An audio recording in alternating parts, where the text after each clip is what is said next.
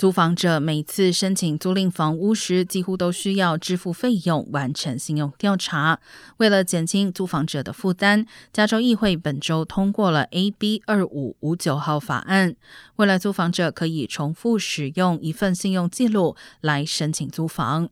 如果法案最终获得参议院通过，并由纽森州长签署，加州将成为继华盛顿州和马里兰州之后第三个实施类似法律的州。不过，这项法令将是自愿性质，意味着公寓业主或房东仍然可以要求重新筛查，并且收取费用。